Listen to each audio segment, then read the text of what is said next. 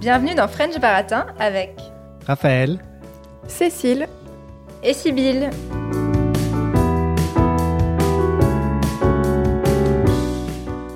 Vous avez peut-être déjà entendu parler de Marianne. Marianne, c'est un des symboles de la République française. Elle porte un bonnet révolutionnaire et représente la démocratie, la liberté. C'est une femme qui n'existe pas réellement, et pourtant il y a son buste dans toutes nos mairies et son visage sur tous nos timbres. Alors, comment choisit-on l'apparence de Marianne?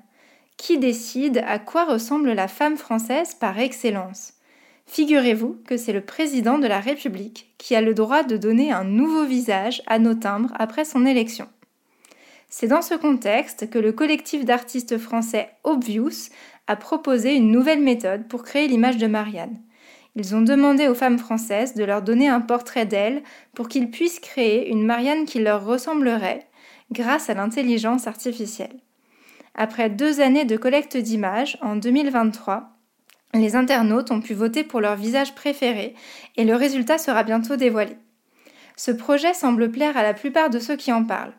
Mais il y a cinq ans, ces mêmes artistes ont fait le buzz en vendant aux enchères chez Christie's un tableau réalisé avec une intelligence artificielle. Et cela a créé une très grosse polémique. Sur les réseaux sociaux en particulier, beaucoup de personnes ont dit qu'un algorithme ne pouvait pas faire de l'art, que ce n'était pas de l'art. D'autres se sont inquiétés que les ordinateurs remplacent un jour les artistes. Alors, est-ce que l'intelligence artificielle est une artiste comme les autres? C'est la question du jour dans French Baratin. Donc, pour commencer, euh, je vais, euh, comme, euh, comme d'habitude maintenant, vous poser quelques questions, Cécile et Raphaël, et on va voir ce que vous savez un peu à propos de cette histoire d'intelligence artificielle qui pourrait faire de l'art. donc pour commencer, ben, on va rebondir justement sur ce que je viens de vous présenter. Est-ce que vous avez une idée de combien de dollars pouvait valoir cette œuvre euh, que Obvious a vendue. Donc c'était un portrait classique mais fait avec de l'intelligence artificielle à partir d'autres portraits classiques, beaucoup plus anciens du coup. Euh, voilà, et ça a été mis aux enchères en 2018. Donc combien pensez-vous qu'il a pu être acheté ce portrait physique hein, qui a été imprimé mais qui euh, a été fait avec de l'intelligence artificielle? Alors, euh, je voulais pas tricher à la base, mais en faisant mes recherches, je suis tombé sur le prix en voyant un article, et c'était euh, 432 500 dollars. Je pense, si je me trompe pas. Si, les rédacteurs de l'article se sont pas trompés aussi. je crois avoir entendu aussi en lisant sur l'intelligence artificielle que c'était un demi-million de dollars. Donc effectivement, ça doit, Bravo. ça doit être dans ces eaux-là.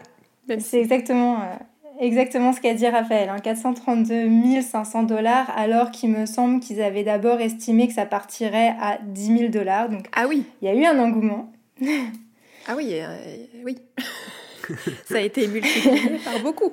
Parce que j'allais dire combien une personne normale paierait pour ce genre de choses.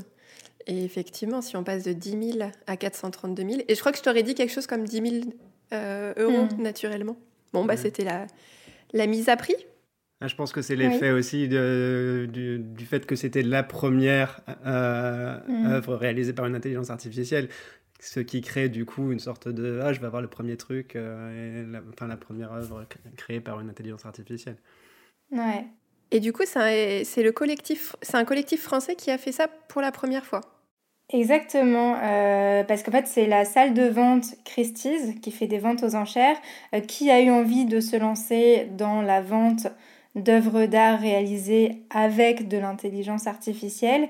Et une des raisons pour lesquelles euh, ils ont choisi euh, Obvious, donc ce collectif français, c'est qu'ils faisaient des objets physiques. Donc c'était très intéressant parce que ça ressemblait finalement vraiment à euh, l'art dont on a le plus l'habitude. en plus quelque chose de très classique avec des portraits. Et c'est ce qu'ils avaient voulu faire montrer justement qu'avec de l'intelligence artificielle, on pouvait s'inscrire dans des courants très habituel et faire de l'art exactement comme on se l'imagine quand on ne fait pas forcément d'art justement. Mais du coup, ça veut dire que euh, ce qui a été imprimé, c'était pas forcément, c'était pas texturé, étant donné que ça a été imprimé. Et... Alors je ne, je ne connais pas la technique, c'est possible que ça le soit quand même si c'était par exemple avec une imprimante 3D. Mmh. Mais là, il faudra se renseigner euh, sur la technique qu'ils ont utilisée. C'est vrai que ça, je, ne sais pas. Euh, mais il y avait cet objet physique en tout cas. Oui, oui. Non, mais c'est intéressant, effectivement, parce que j'avais idée que initialement, c'était que sur euh, ordinateur qu'on pouvait voir, mm. que sur écran, qu'on pouvait voir les tableaux d'intelligence artificielle. Ouais. Alors, et eh ben justement, on va remonter à une époque où les tableaux n'étaient pas forcément faits grâce à l'intelligence artificielle et où ils étaient tangibles, physiques. Euh, et donc je vais vous demander quel artiste explique au début des années 1950 qu'il y a une préoccupation de plus en plus croissante pour la physique moderne. C'est un artiste qui mettait en valeur le fait de s'inspirer des sciences, mmh. des développements des sciences pour l'heure. J'ai pas triché, donc là je ne sais pas du tout. Moi non plus. Alors je vais vous donner un indice. Il faut réfléchir au lien avec le sujet, le sujet du jour sur l'art et l'intelligence artificielle.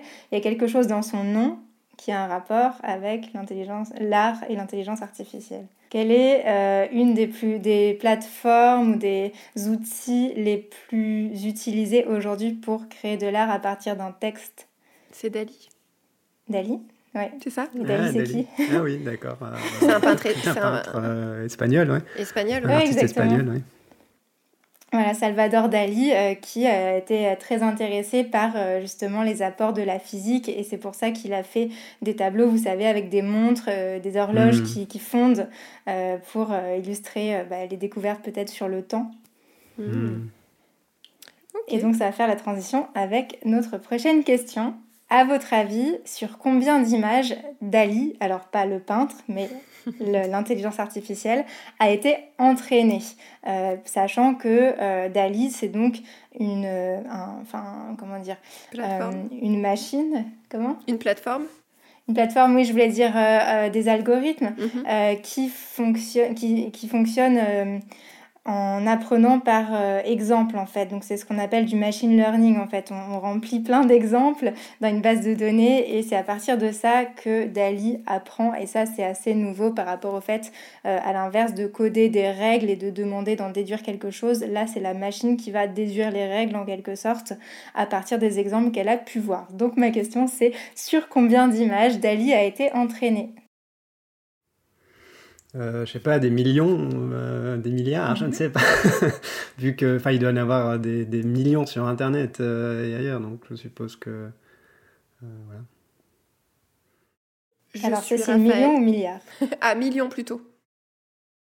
Hmm. Ok, euh, bah, c'est un peu des deux, parce que c'est 650 millions d'images. 650 millions, Donc 650 millions d'images, c'est euh, quasiment, enfin c'est plus d'un demi-milliard. Et du coup, la base de données a été créée par, la... enfin, par les humains, ou euh, et donc il y a eu une curation, où, ça a été vraiment pris sur Internet, tout ce qu'ils pouvaient trouver. Comment on a sélectionné les 650 millions de portraits On y reviendra. En fait, dans le cas de Dali, euh, on ne sait pas parce qu'ils communiquent très peu sur leur base de données, justement. Ah, euh, entre autres, peut-être pour éviter d'avoir des problèmes par rapport à leurs sources. Euh, mais je pense que c'est quelque chose dont on pourra discuter après, peut-être dans notre débat. les différentes sociétés qui font des, des outils comme ça d'intelligence artificielle pour faire de l'art n'ont pas la même approche. Il y en a qui, au contraire, ont, rendu public leur base de données. D'accord. Mais ce n'est pas le cas de Dali. Et donc Dali, c'est grâce à eux que le portrait dont tu parlais tout à l'heure a été réalisé? Ou c'est deux, deux, choses différentes avec Obvious?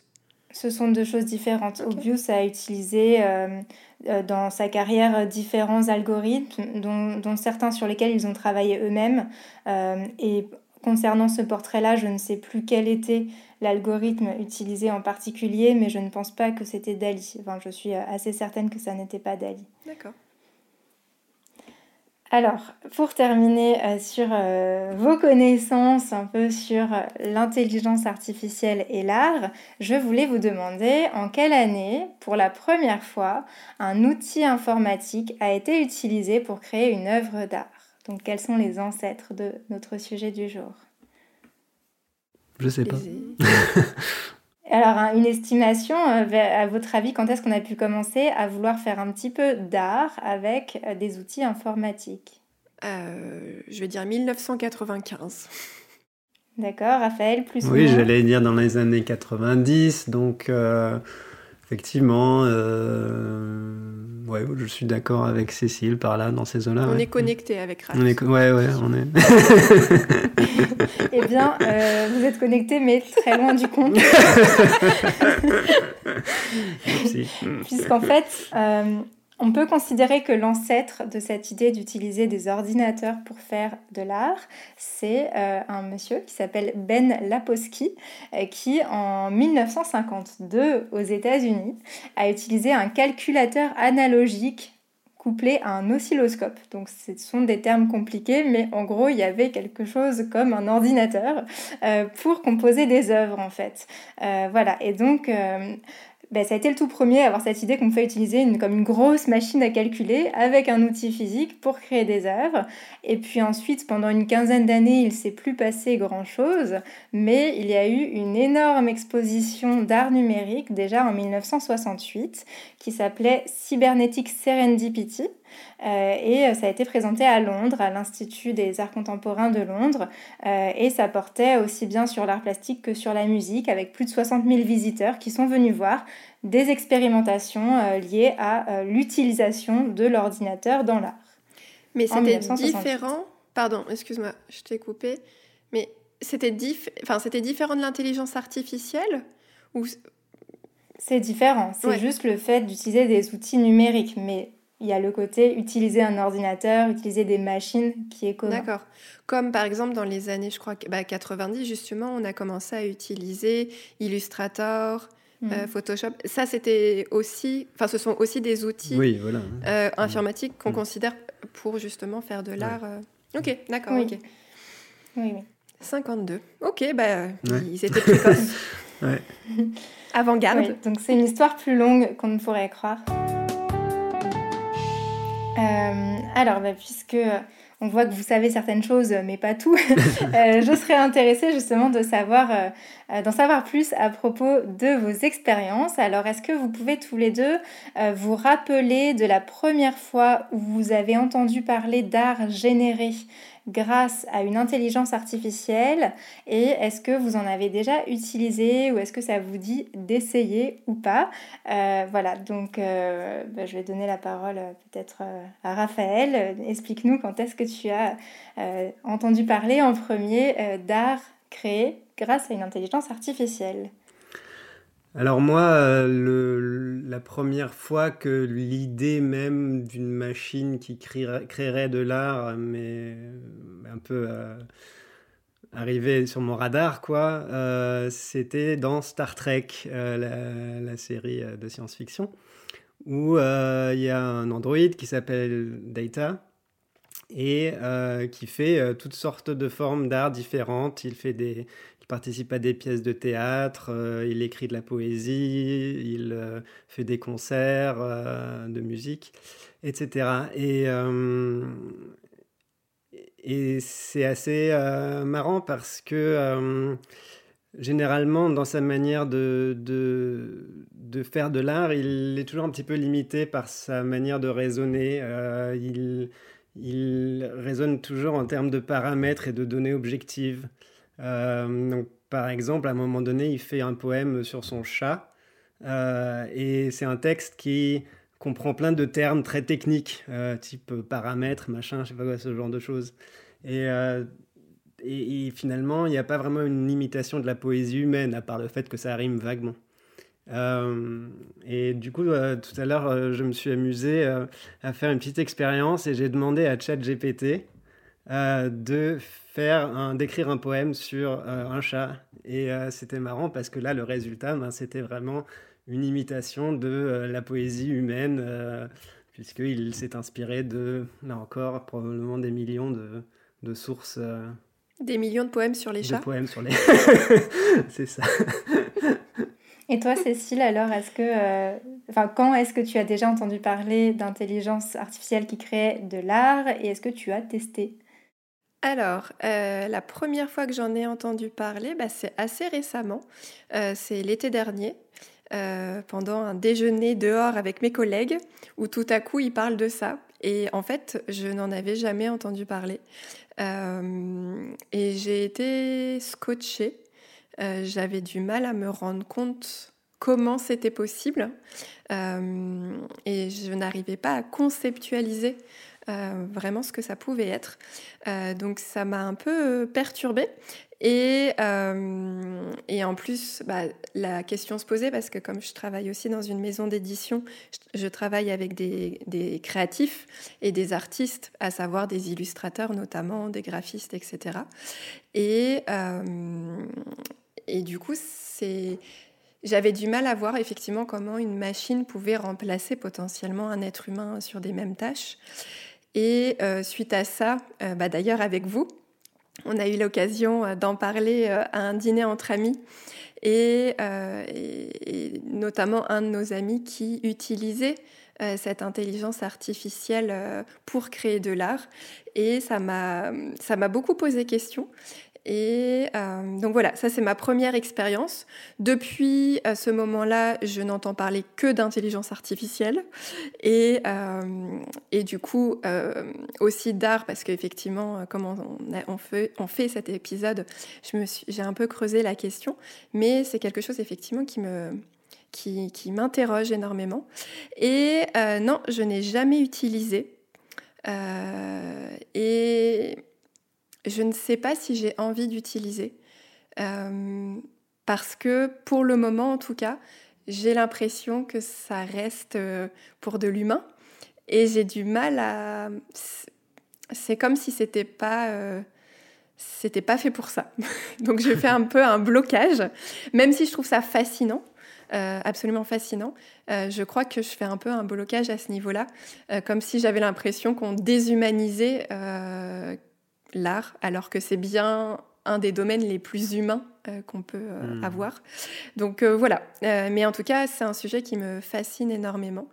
Et, voilà. Et toi, Sybille, du coup? Eh ben moi, j'en ai entendu parler, je pense, en même temps que toi. mais avec une réaction assez différente, parce que peut-être que j'ai un peu moins d'esprit critique au premier abord. D'abord, je plonge dans les découvertes technologiques et ensuite je réfléchis. Mais euh, bah, moi, ça m'a vraiment passionnée. Je suis assez intéressée par tout ce qui est technologie et, un petit peu par l'informatique. Euh, euh, et, donc, j'ai assez vite testé, oui, j'ai assez vite essayé d'utiliser ces outils en commençant par Dali. j'ai d'ailleurs essayé de faire le logo du podcast avec Dali, mais c'était très raté, vous pourrez en témoigner. C'était intéressant. et, euh, et, puis là, plus récemment, euh, j'ai testé Midjourney qui euh, est intéressant parce que c'est accessible sur, le, sur un serveur Discord. Et donc, en fait, ça ouvre comme dans un forum, hein, ça ouvre un fil de discussion euh, où on entre ces demandes et on reçoit les images et euh, on voit donc ce que les autres personnes ont demandé. Euh, et c'est assez sympa de voir les différents résultats. Et aussi j'ai trouvé que le résultat était plutôt plus joli. En tout cas je m'en sortais mieux avec Midjourney. Et j'ai testé juste une fois pour, pour cet épisode Stable Diffusion qui est un autre euh, système encore pour utiliser l'intelligence artificielle avec l'art. Euh, voilà, mais donc euh, moi j'ai d'abord été plutôt enthousiaste parce que je trouvais ça ludique de faire de l'art avec ce type d'outils. mais on va pouvoir justement débattre plus en profondeur et discuter pour savoir si c'est une bonne chose ou pas. voilà, donc on peut, on peut se poser la question donc de savoir si l'intelligence artificielle est entre guillemets une artiste comme les autres euh, et de savoir si c'est une bonne manière de faire de l'art. Est-ce qu'il y a un intérêt à ces méthodes euh, et est-ce qu'il y a aussi des limites? Euh, Donc Peut-être que pour commencer, on peut essayer de, réfléchir à la question de l'intérêt pour les artistes. Qu'est-ce que ça peut apporter d'avoir ces outils-là ou au contraire, quelle menace ça peut représenter? Est-ce que euh, l'un d'entre vous ou l'une d'entre vous aimerait commencer? Bah, Je pense que ça doit être une source d'inspiration assez, euh, énorme. Tout à fait. Moi, j'ai un petit peu fait des petites recherches là-dessus et, et je en fait, d'un côté, il y a la source d'inspiration, disons, entre guillemets, au quotidien, où on peut s'en servir comme source d'idées. Euh, j'imagine un, graphiste qui doit faire une illustration et qui, un peu en manque d'idées, il demande à une intelligence artificielle de produire euh, quelque chose selon des critères et ça lui donne une idée et il s'en sert après pour, euh, pour étendre et, aller plus loin, quoi. Euh, mais après, il y avait un truc auquel je n'avais pas pensé, c'était euh, l'idée même de l'intelligence artificielle comme source d'inspiration. Euh, par exemple, mmh. j'ai vu qu'il y avait un artiste qui s'appelle Douglas Coupland, qui a fait une série de portraits où des visages ont été dissimulés derrière des trames colorées euh, vous savez, qui ressemble un petit peu aux espèces de, blocs de couleurs qu'on voit sur un écran euh, qui ne marche pas, mm-hmm. qui marche plus. Mm. Euh, voilà, donc on voit un petit peu l'idée. un, autre, un autre exemple, c'est un artiste qui a fait une vidéo avec des formes mouvantes qui sont nées des pensées de 800 volontaires euh, captée par un, électroencéphalogramme et traduite par un algorithme. Génial. Donc euh, voilà, a des, donc c'est marrant, il y a des choses avec, du coup qui peuvent être à la, fois peut-être critiques comme le premier exemple, ou alors ben, simplement comme un outil effectivement de création artistique euh, donc j'ai trouvé ça super intéressant en fait de voir que ça pouvait aussi être une source d'inspiration dans ce, hmm. dans ce sens-là. Et en même temps, euh, c'était, bah, je crois que c'était hier, euh, j'entendais qu'un illustrateur avec lequel on travaille disait que, euh, alors on parlait pas d'intelligence artificielle particulièrement, mais que l'inspiration, finalement, l'enfermait, qu'il arrivait ah plus à faire sortir de lui ce dont il avait envie, parce que finalement, tout était déjà fait quand il regardait.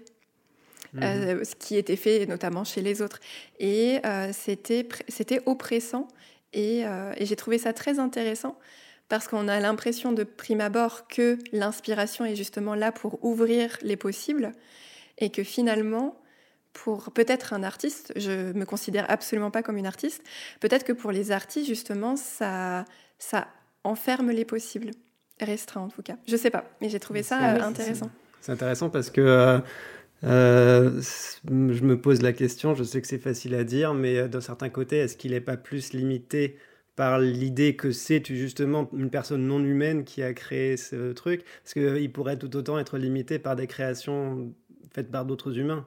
Ah bah c'est le cas, c'est le cas. Ah, on parlait pas de l'intelligence artificielle. Ah oui d'accord, pardon, c'est vrai que tu as dit ça tout à l'heure. Euh, hmm. Non mais euh, c'est vrai que hmm. c'est cohérent quand même parce hmm. que l'intelligence artificielle démultiplie euh, le nombre d'œuvres qui peuvent exister. Donc ça... ça, ça, ça, Mais par exemple, ce que tu disais Raphaël, pour moi par exemple, j'adore l'inspiration mais l'inspiration de l'intelligence artificielle, parce qu'elle est non humaine, hmm. me semble me semble pas de l'inspiration. Hmm. Hmm. C'est intéressant ce que tu dis. Euh, alors à, propos de l'inspiration, euh, moi j'avais écouté euh, des podcasts avec notamment Obius, mais aussi d'autres artistes qui utilisent l'intelligence artificielle. et eux, ils disaient justement que souvent ce qui donnait de l'inspiration, c'était des accidents, des choses qui arrivaient alors que ça n'était pas prévu. Mais on peut aussi faire des accidents avec l'intelligence artificielle. Ça m'est arrivé hier. J'ai voulu copier une idée que j'avais entendue dans un de ces podcasts qui était de demander à l'intelligence artificielle de euh, créer un tableau dans le style des studios Ghibli, euh, qui sont euh, les studios qui ont créé Totoro. Et ça avait l'air de faire des choses jolies. Et moi, je me suis trompée, j'ai écrit Est-ce que tu peux faire un piano dans un salon dans le style des studios Gimli comme, comme, dans Le Seigneur des Anneaux.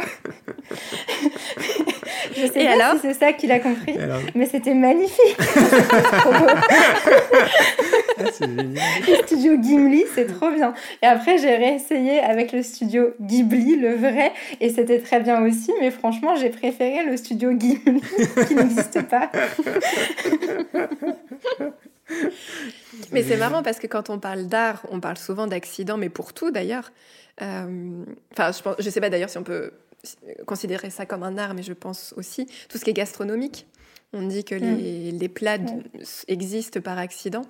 Et finalement, c'est là où c'est intéressant, c'est que tu demandais si l'intelligence artificielle est une artiste comme les autres. Euh, c'est là où on voit que l'intelligence artificielle est un outil et pas un artiste, mm-hmm. parce que c'est bien toi qui as fait l'erreur, enfin qui a fait l'accident quand mm. tu as demandé quelque chose. Mm, exactement. Et c'est un truc, moi, je suis compositeur, et c'est un truc qui m'est arrivé plusieurs fois de faire un truc et tout d'un coup euh, je, je, je, sais pas je joue un accord euh, différent je me trompe sur un truc et je dis eh mais c'est génial ça en fait et euh, c'est un peu la même même chose quoi c'est l'erreur mm. voilà c'est une erreur de ma part qui à travers l'outil que j'utilise produit un truc auquel je ne m'attendais pas mm. bah de toute façon enfin quand, quand je pense à l'art on pense enfin en tout cas pour ma part je pense à deux choses c'est qu'est-ce que je vais faire et comment je vais le faire. Et quand on fait par exemple une peinture, bah, je peux savoir ce que je veux faire, mais je sais absolument pas peindre, donc je pourrais pas donner vie. Et finalement, enfin, une plateforme comme Dali ou les autres que tu as mentionnés, euh, j'imagine que c'est le pinceau de la personne qui euh, ne sait pas peindre, par exemple, ou d'autres, ou un photographe, qui, enfin, ou quelqu'un qui ne sait pas faire de photos. Enfin, je sais pas si tu peux faire aussi de la photo par ces plateformes-là. Mais euh, ah, si. oui, d'ailleurs j'ai un, exemple, un truc euh, qui en fait qui soulève là pour le coup la question des droits d'auteur que j'ai vu dans une émission de John Oliver. Il parlait de euh, du fait que Getty Images est en train de faire un procès contre l'entreprise qui fait Stable Diffusion, qui est aussi un, truc de création de, de génération d'images, mhm. parce que l'algorithme a créé une image, c'est des footballeurs euh, en pleine action, euh, avec dessus un logo de Getty Images mais déformé. Donc on voit, on voit clairement le logo, ça ressemble clairement au logo de Getty Images qu'on voit en dessous à droite, en bas à droite en fait, euh, mais déformé. Et, voilà, je trouve ça marrant. Mais ça veut dire qu'ils ont fait de la curation avec une image de Getty Images? Comment le logo de Getty Images s'est retrouvé sur le bah, je pense qu'effectivement, ils ont sélectionné un ensemble d'images, quoi. Dans, mhm. l'ensemble d'images euh, avec, enfin, que l'algorithme a utilisé pour euh, apprendre, euh, il y avait probablement des images de Getty Images. Comme ça, et alors que Getty n'était pas probablement derrière, pas, pas d'accord avec ça, d'où d'où le procès. Oui. Je pense que ça fait partie de ces plateformes qui ne communiquent pas mhm. forcément sur là où elles trouvent leurs images. Euh, et justement, à ce sujet, en fait, euh, il y a de plus en plus d'inquiétudes autour du fait que des images soient utilisées sans l'accord de leur propriétaire. Euh, et c'est un sujet très intéressant parce que la réponse n'est pas évidente en fait. donc d'une part, déjà, il y, a une question autour de la transparence des bases de données qui sont utilisées. et ça, il y a... Ben, euh, Stable Diffusion justement et Imagen ou Imagen, je ne sais pas comment on prononce, celle de Google, euh, dont on sait quand même d'où viennent leurs images euh, parce que euh, ces deux gigantesques bases de données qui s'appellent Lion, L-A-I-O-N 400M euh, et Lion 5B, euh, qui ont servi à les entraîner. Donc ça, on sait que ce sont ces deux très grandes bases de données. Et il y a un site internet aujourd'hui qu'on peut consulter qui s'appelle Have I Been Trained? Est-ce que j'ai été entraîné Peut-être est-ce que j'ai servi à entraîner? Dans lequel on peut faire une recherche par image ou par texte. Par exemple, photo chat. On va voir toutes les photos de chats qui, ont, qui font partie de cette base de données. Donc on peut voir si, par exemple, des images qu'on aurait postées sur les réseaux sociaux ont été récupérées par ces bases de données pour alimenter l'intelligence artificielle. Et effectivement, ça pose des problèmes de droit d'auteur et ça a déjà conduit à des procès. Mais cela dit, je trouve que c'est vraiment une question euh, plus complexe qu'il n'y paraît parce que on s'inspire aussi d'œuvres d'art qui existent, on les paye pas pour autant. Mm. Euh, donc, est-ce que vraiment c'est du plagiat ou est-ce que c'est de l'inspiration? C'est très compliqué. Euh. de résoudre la question. Est-ce que tu viens, tu, parlais là de, de, de Lyon euh, et de la question des sources. Euh, moi, j'ai, apparemment, il y a eu euh, une histoire, en fait, une artiste au nom d'artiste Lapine, a retrouvé, en, regardant dans l'ensemble d'images Lyon 5B, a trouvé des images médicales prises par son médecin. Ah qui était, voilà, qui c'était retrouvé là-dedans. C'est quand même un gros, gros problème quoi, d'atteinte à, la, mm. à la vie privée. Et en même temps, est-ce qu'on les verra jamais sous cette forme-là euh, dans une œuvre finale tu vois? Mm. Mais apparemment, là aussi, euh, John Oliver, dans l'épisode, euh, il montrait, c'était assez drôle, une application de l'intelligence artificielle dans le monde médical où l'intelligence artificielle pouvait servir à euh, détecter euh, des, euh, des, des, problèmes de peau, mmh. pour, potentiellement des problèmes de cancer, des choses comme ça. Et en fait, comme la plupart, sur la plupart des images, on voit une règle pour mesurer des problèmes de peau, comme par exemple la taille d'un grain de beauté. Mmh. L'intelligence artificielle a finalement a fini par penser que s'il y avait une règle, euh, et ben c'était la règle, c'est qu'il y avait cancer. Elle s'est trompée de point commun, en fait. c'est génial. c'est génial. je crois que ce qui doit nous rassurer aussi, c'est qu'elles sont pas toujours très au point, les intelligences artificielles. Hein. Mais je reviens à ce que tu disais, euh, Sybille, sur euh, justement, est-ce que euh, l'inspiration, quand on est humain et qu'on la paye pas, est-ce que du coup une intelligence artificielle devrait, elle, payer pour s'inspirer? Euh, J'entendais quelqu'un qui disait quelque chose d'intéressant, euh, qui disait que l'intelligence artificielle elle faisait de la création imitatrice.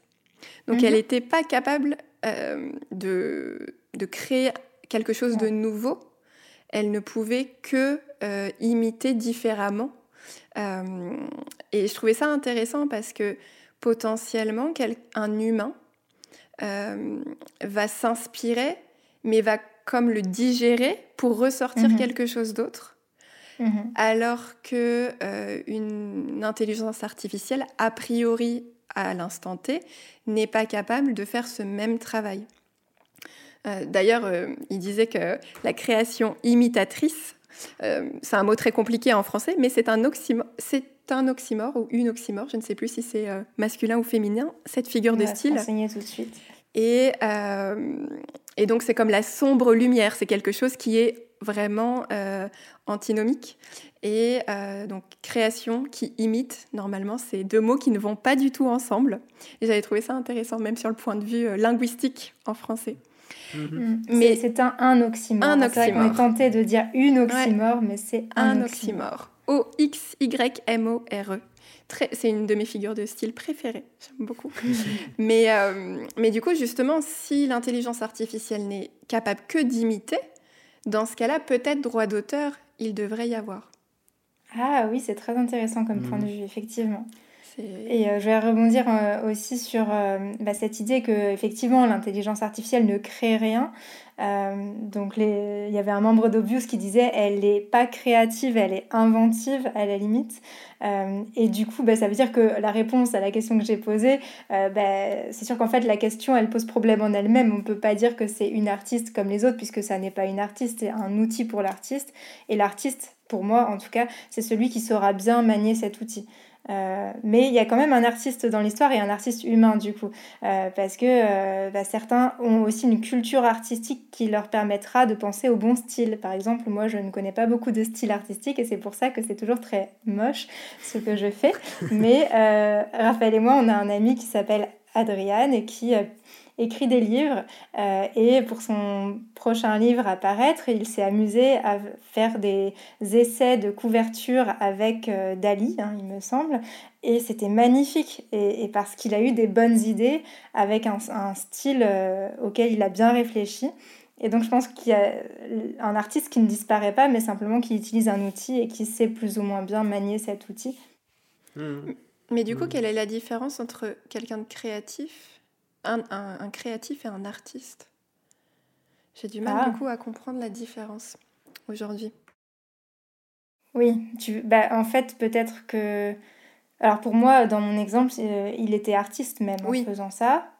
Mais effectivement, la différence, c'est peut-être euh, qu'un artiste a plus le goût de l'innovation, a une réflexion peut-être plus poussée, alors que le créatif crée des choses pour un mmh. objectif bien précis.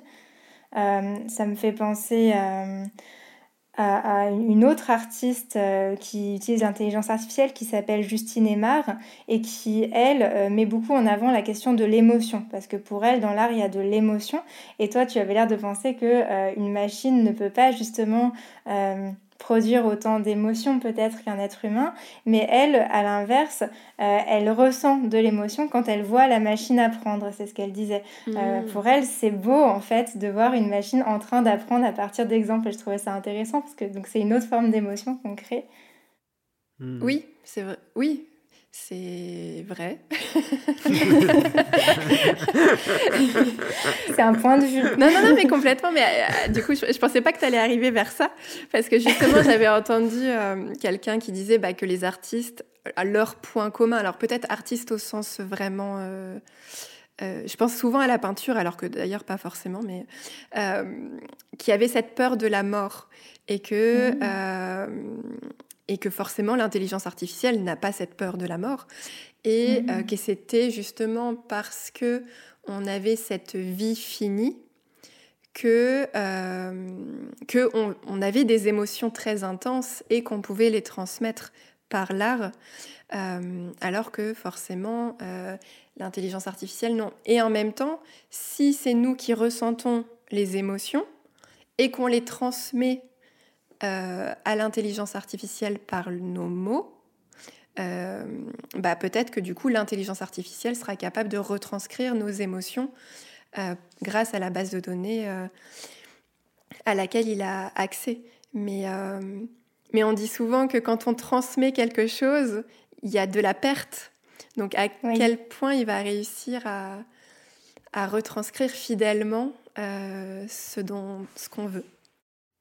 Oui, bah, c'est là où on peut effectivement retrouver une limite et, euh, et avoir le résultat euh, pas incomplet euh, proposé par l'intelligence artificielle et s'en servir ensuite en tant que créatif ou artiste mm. pour ajouter la touche humaine qui, qui manque et qui manquera peut-être mm. encore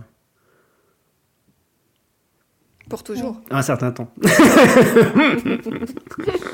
effectivement. Bah, je pense qu'effectivement, dans les limites de l'intelligence artificielle euh, qui, qui, qui, sont liées à ce que tu dis, Cécile, qu'on ne peut, puisse pas lui transmettre exactement notre manière de penser, notre manière d'être, et le fait qu'elle soit un petit peu figée, même si ce sont des bases de données énormes. Euh, bah, c'est à un moment donné les êtres humains qui ont produit des, des œuvres. Euh, et par contre, il n'y a pas du tout les nouvelles idées ou les nouvelles manières de voir le monde. Euh, et donc, elle est assez conservatrice, en fait, comme beaucoup d'intelligence artificielle. Ça, c'est euh, une des limites très importantes, c'est qu'elle reproduit nos biais dont on aimerait bien pouvoir se débarrasser, justement. J'avais lu que si on demande en anglais a nurse, donc une infirmière, et si on demande un firefighter, un pompier, bah, moi-même, Là, je viens de mettre infirmière au féminin et pompier au masculin, mais il y a des femmes qui sont pompiers et des hommes qui sont infirmiers. Et euh, bah ça, euh, l'intelligence artificielle l'ignore complètement. J'ai fait le test, effectivement j'ai demandé une nurse et euh, j'ai eu que des infirmières femmes et j'ai demandé un, firefighter et j'ai eu alors d'abord que des personnages de dos comme s'il avait voulu éviter la question et ensuite j'ai demandé a firefighter looking at me et là euh, j'ai vu des hommes. Donc effectivement ce genre de biais mais il n'y a pas que ça mais tout ce qui est euh, les métiers typiquement féminins et les métiers typiquement masculins mais comme depuis des siècles enfin j'exagère peut-être un peu mais enfin depuis des décennies euh, nos sociétés sont divisées comme ça, même si aujourd'hui on essaye de donner plus de liberté aux individus de choisir les métiers qu'ils veulent indépendamment euh, du fait d'être un homme ou une femme, et eh bien l'intelligence artificielle, elle va continuer à répéter ce qu'on a toujours vécu euh, et à montrer des images comme on les a toujours vues. Oui, c'est tout à fait vrai ce que tu dis, Sybille. Moi, je pense aussi à une autre limite. Euh, c'est maintenant que l'intelligence artificielle se démocratise, qu'on en parle de plus en plus. Forcément, ça arrive aussi dans les entreprises. Et donc, se pose le dilemme, assez rapide à résoudre d'ailleurs pour une société plus ou moins capitaliste, que quand on a le choix entre... alors, je vais prendre le l'exemple de, mon cœur de métier euh, qui est du coup la maison d'édition ou peut-être euh, rapidement pour créer euh, des histoires on va davantage passer par l'intelligence artificielle plutôt que par des illustrateurs et illustratrices pour faire bah, les illustrations d'un livre. Et donc, quel avenir pour ces, quel avenir pour ces, pour ces professions? Voilà, ça, ça m'inquiète un peu. Euh, je pense qu'on a commencé à le voir peut-être pour euh, la traduction. Et, euh, et là vient le sujet des artistes. Et, et peut-être qu'on croyait que c'était justement des métiers protégés par ce statut très humain de l'art. J'ai vaguement l'impression d'être poursuivi par l'intelligence artificielle. Avant, j'étais traducteur, il y a DeepL qui est apparu. Je me suis dit, bon, je vais aller dans l'art, il n'y aura pas de problème. trois ans plus tard, euh, Dali et compagnie, quoi. il y a quelqu'un qui t'observe. oui, oui.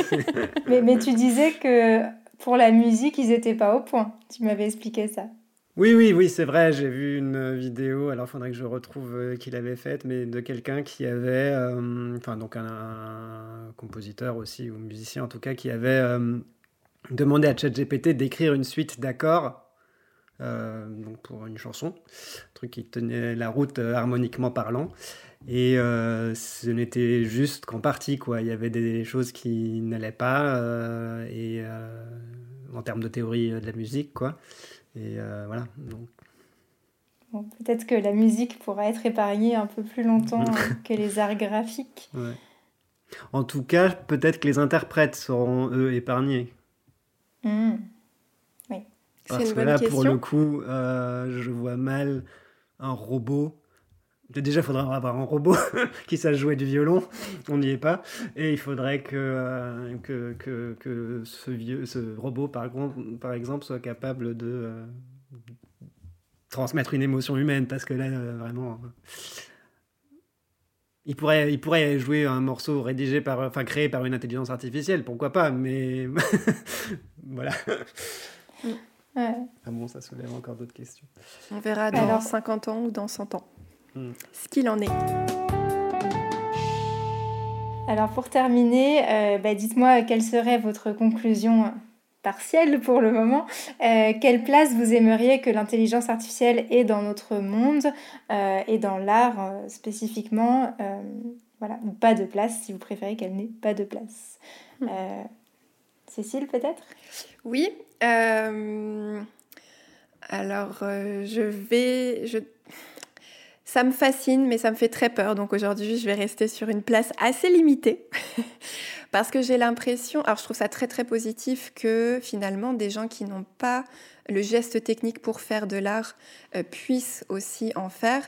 Sauf que finalement, je trouve que on devient de plus en plus individualiste d'une certaine façon, puisqu'on devient de plus en plus autonome grâce aux outils pour faire tout ce qu'on veut, alors que euh, encore récemment, on avait besoin de plusieurs personnes pour euh, mener à une, une œuvre d'art complète.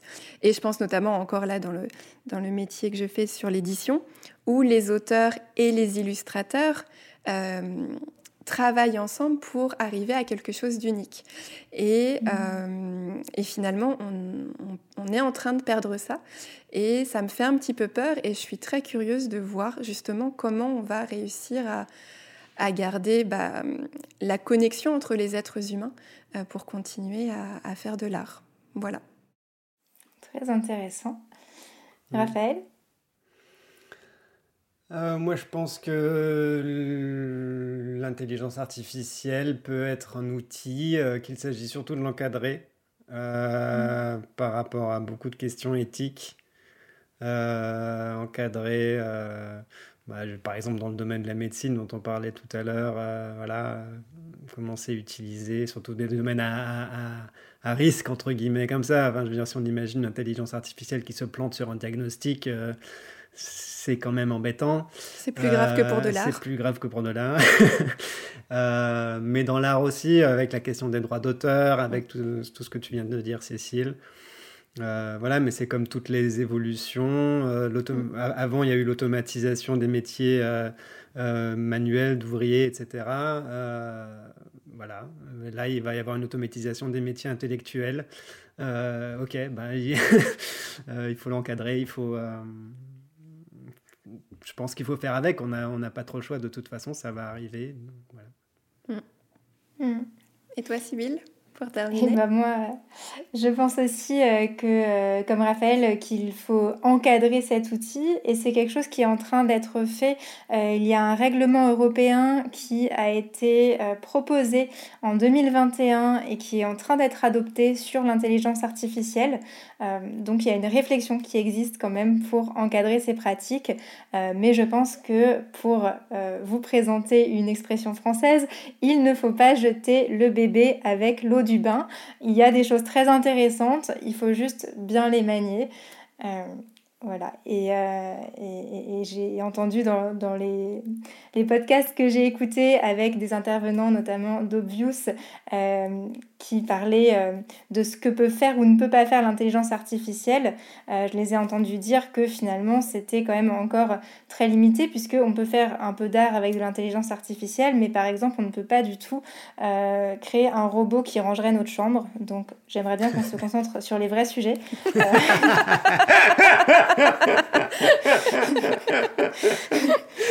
Donc pour terminer cet épisode, eh je souhaite aux ingénieurs de travailler euh, sur l'intelligence artificielle qui ferait les tâches que personne ne veut faire, donc un robot qui range chez les gens. Merci. en attendant cette merveilleuse invention, je pense qu'une des meilleures manières de ne pas s'ennuyer quand on fait du rangement, c'est d'écouter des podcasts. Alors si vous aimez French Baratin, parlez-en autour de vous et mettez-nous 5 étoiles sur Spotify ou sur Apple Podcast. À bientôt dans French Baratin. À bientôt. À bientôt.